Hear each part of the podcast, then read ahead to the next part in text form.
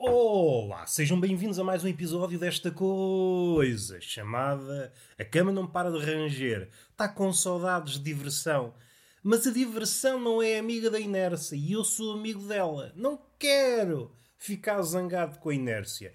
Aprecio a diversão que pode eventualmente haver na cama. Falo uma diversão a duas pessoas, a mais pessoas, cada um sabe o orçamento de energia que dispõe para efetuar essa cópula marota. Esta palavra que hoje em dia é utilizada em barda, associada a tudo e mais alguma coisa. Fico triste, uma tristeza profunda, quando me apercebo que maroto se vulgarizou. A palavra maroto ou marota vulgarizou-se. É penoso perceber que maroto se tornou um lugar comum. O que é que nos resta? Maroto estava nos antípodas do lugar comum. A marotice é a casa do inesperado. Pelo menos segundo o meu entendimento de leigo. Eu sou um leigo da marotice. Eu ouvi dizer, leio, abro os canhenhos da marotice, folheio com admiração, penso que às vezes também tem dessas. É assim que o homem é maroto. Tem várias façanhas ao longo da história e o homem atual não está desprovido de marotice. Não. Mas o homem atual tem aqui um defeito, um calcanhar daqueles que se foi espraiando pelo corpo como uma nódoa. Eis um belo retrato do homem contemporâneo. O calcanhar daqueles apossou-se do homem todo. Nós somos muito frágeis. A seta é fatal, caia onde cair. Nós temos um corpo enfesado, estamos habituados a trabalhar nas terras almofadadas e sempre que encontramos uma aresta mais cortante e há uma pinga de sangue envolvida, começamos logo a grepir as nossas mágoas. Ai, ai, que me vou, que me vou, que me vou. E o vampiro, que anda ali a rondar, a cavalo num abutre, não está com energias para se transformar em morcego, começa a pensar: epá, o sangue até me vai saber mal. Esta pessoa já se está a queixar. Isso azeda ao sangue. Azeda ao sangue tanta lamúria do ponto de vista do vampiro, deve saber bem é a pessoa alegre, a pessoa esperançosa. É pá, está a dar sabor ao sangue, está a encher o sangue de fantasia. E a fantasia, tanto na cama como na ótica do vampiro, é pá, encorpa o sangue de Cristo. O sangue de Cristo. Vamos fazer uma pausa. Sinto que descarrilei logo ao início. Há pouco estava a ouvir um podcast e ouvi uma frase, quanto a mim, lapidar. O que interessa são as coisas que importam. Fiquem com esta. Fiquem com esta. Isto não é só merdice. Não. Também temos pepitas de elevado quilate. Dando um passo atrás em relação à frase.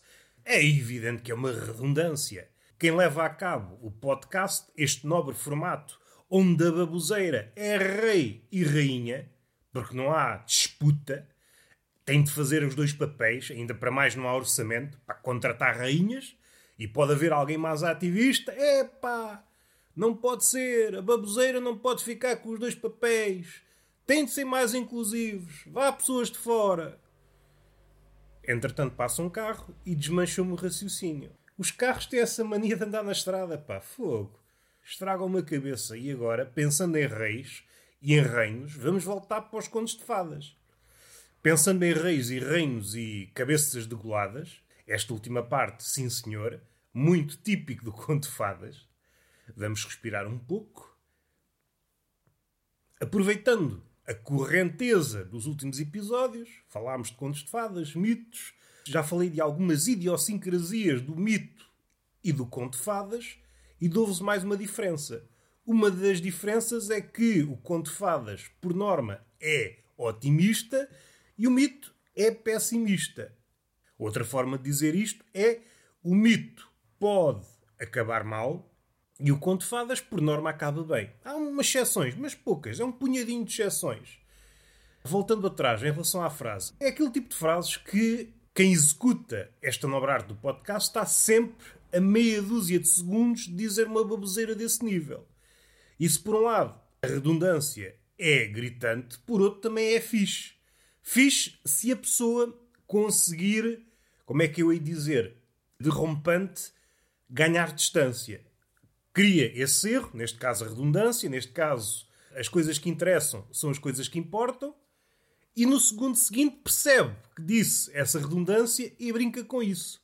Inicialmente eu fazia muito isto neste podcast. Agora que estou mais treinado, é claro que há erros, claro que há, o homem não é perfeito, nem para aí quero ir, nem para aí quero ir, porque a humanidade fica mais para este lado, fica mais para o lado da imperfeição. Se eu me desloco para o lado da perfeição, às tantas estou sozinho. Ou no limite estou a conversar com Deus, ou com o cadáver dele.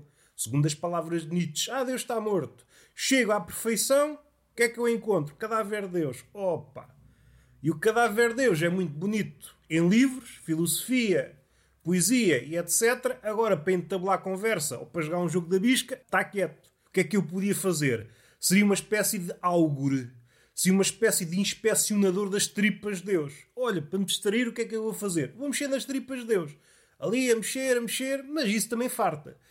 Provavelmente ocupar-me-ia durante uns meses, anos, porque, suponho eu, o interior de Deus tem muita coisa, tem muita coisa para contar. Havia uma figura que, não sei, acho que desapareceu. Esta figura não me parece dos nossos dias. Um sujeito chamado Aruspice é uma espécie de, vá, bruxo barra xamã, mas, mas qualquer uma destas designações não lhe faz jus. O trabalho dele é ler as tripas, ler o futuro nas tripas de um certo cadáver.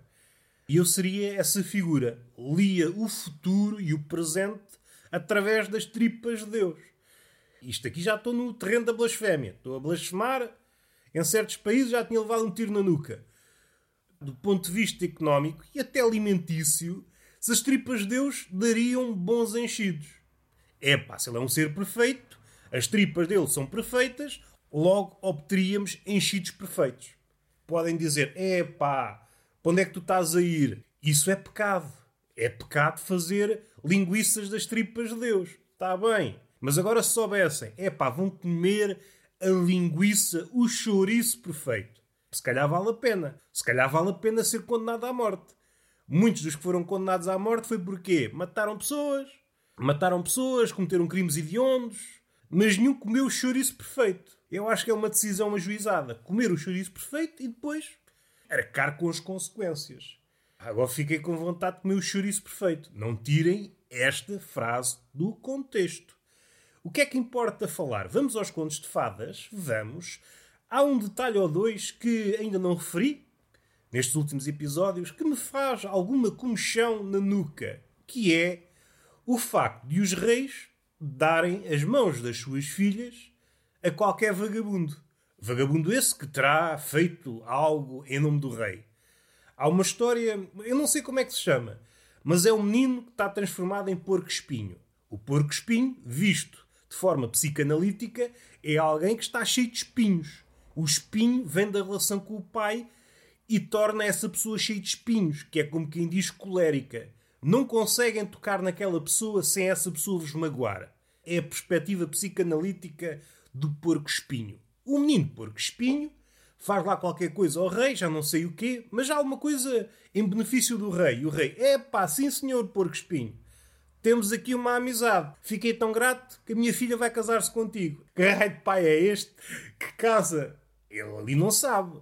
Pode desconfiar que o porco-espinho é um rapaz. Mas não sabe, às tantas é o porco-espinho que está a enganá-lo. É que assim é fácil. Basta ser falante e qualquer animal passa por príncipe. Imagine os enganos que houve nos contos de fadas esquecidos. Um pônei encontra o rei, faz um favor ao rei, o rei fica grato. Olha, diz: Meu amigo pônei, você vai casar com a minha filha. E o pônei diz: Opa, calha bem que eu até sou um rapaz que foi enfeitiçado. Opa, ainda melhor. Que assim, quando a minha filha, nessa história, era fazer o falácio, há gradações. Neste caso é o falácio e não é gratuito. O feitiço da bruxa é que foi mais forte. Só pode ser desfeito por via do falácio. Beijo não chega. Beijo fica meio miúdo só. Meio miúdo e meio pônei. Para o feitiço ser desfeito tem que ser via falácio. Nada a dizer. Agora, o que é que sucede? O pônei não é um menino, é apenas um pônei. Opa! E então casava-se o pônei com a princesa. Os anos passavam, passavam. A princesa montava o pônei, montava o pônei e nada. Vamos respirar fundo. E esta coisa espanta-me. O rei, é pá, este sentimento de querer despachar a filha. Está ali empatada, um porco espinho. Oh pá, é mesmo esse. Minha filha está encalhada, vai mesmo com um porco espinho. Já explanei a minha mágoa. Outra mágoa. Não é mágoa.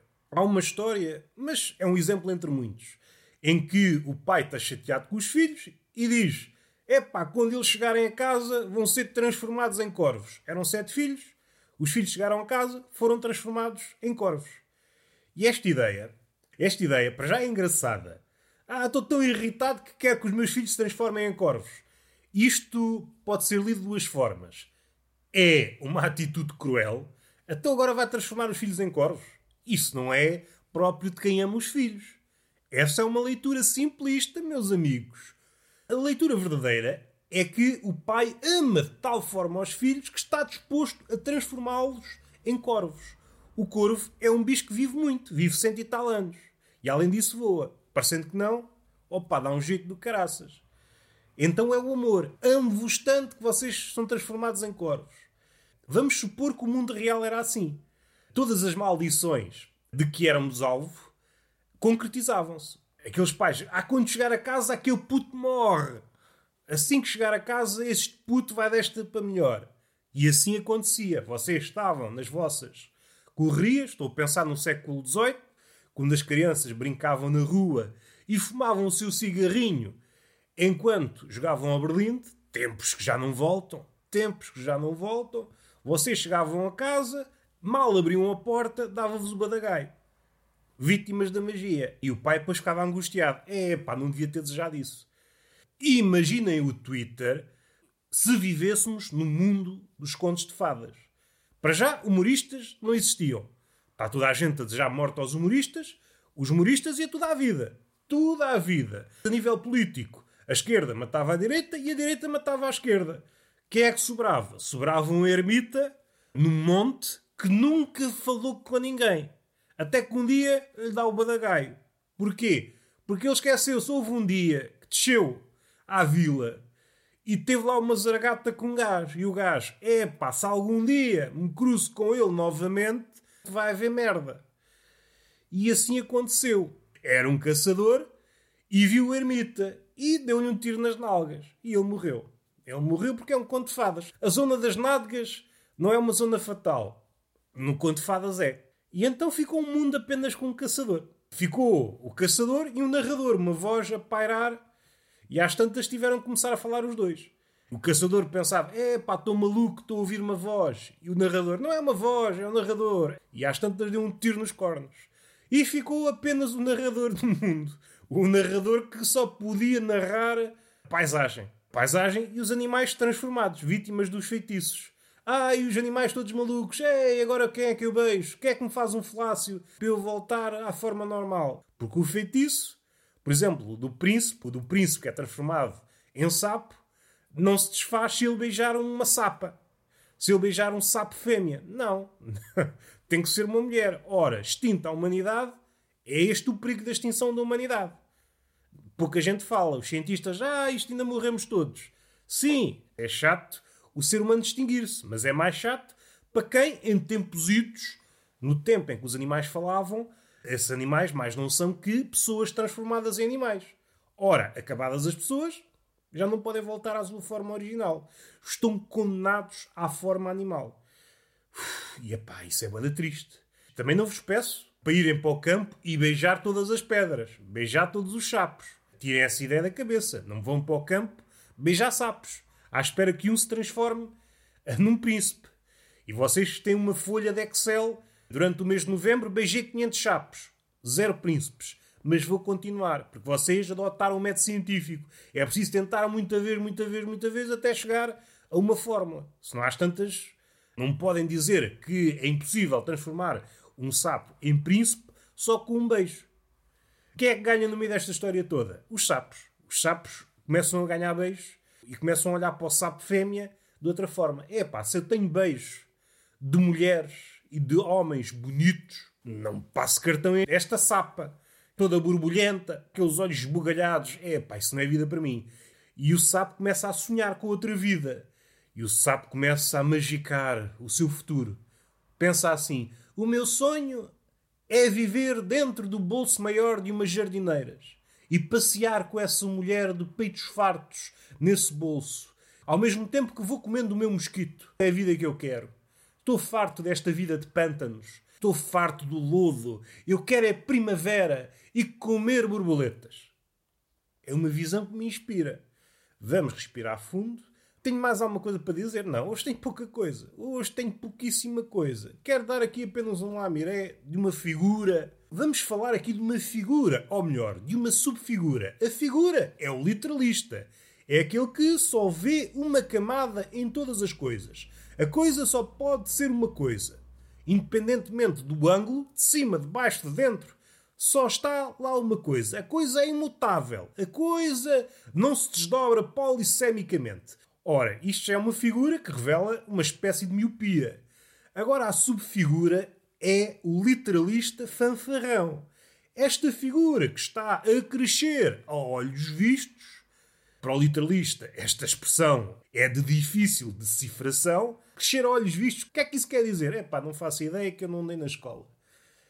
O literalista fanfarrão é uma figura que, diante de uma metáfora, consegue ver apenas o sentido literal e começa a apocar quem vê segundos e terceiros sentidos na frase, no verso, na ideia. E é uma figura muito engraçada. É uma figura muito engraçada porque ele acha-se dono da visão verdadeira, uma única visão, sem possibilidade para segundas e terceiras interpretações, e apoca todas as outras. E dilo de uma forma como se fosse o portador da verdade. Epá, é bastante engraçado. É bastante engraçado. No fundo, no fundo, é uma nova espécie de parvo. É uma nova espécie de estúpido. É um estúpido fanfarrão. É uma espécie de nirvana raquítica que não tem pernas para andar. Atinge. É pá, sou iluminado, mas é uma iluminação fraquinha. Uma iluminação muito fraquinha. Devemos respirar. Quis apenas pincelar esta figura. É uma figura que há cada vez mais. Seja no Twitter, seja na vida, seja até em filósofos como há pouco, não vale a pena especificar. Aquele que acha que há apenas uma visão e descreve segundo essa visão, não consente outras visões.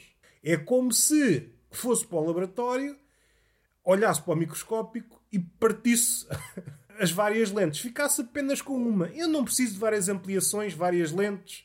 Eu só preciso de uma, porque o mundo é apenas isto. Aliás, eu nem preciso de microscópio, porque aquilo que eu vejo no microscópio é aquilo que eu vejo. Aliás, Aquilo que eu vejo é a mesma coisa que eu não vejo, por isso posso arrancar os olhos. A coisa não muda, a coisa é sempre a mesma coisa. Passa a redundância, fazer callback àquela frase magnífica. O que interessa são as coisas que importam. Estamos falados, beijinho na boca, palmada pedagógica numa das nádegas e até à próxima.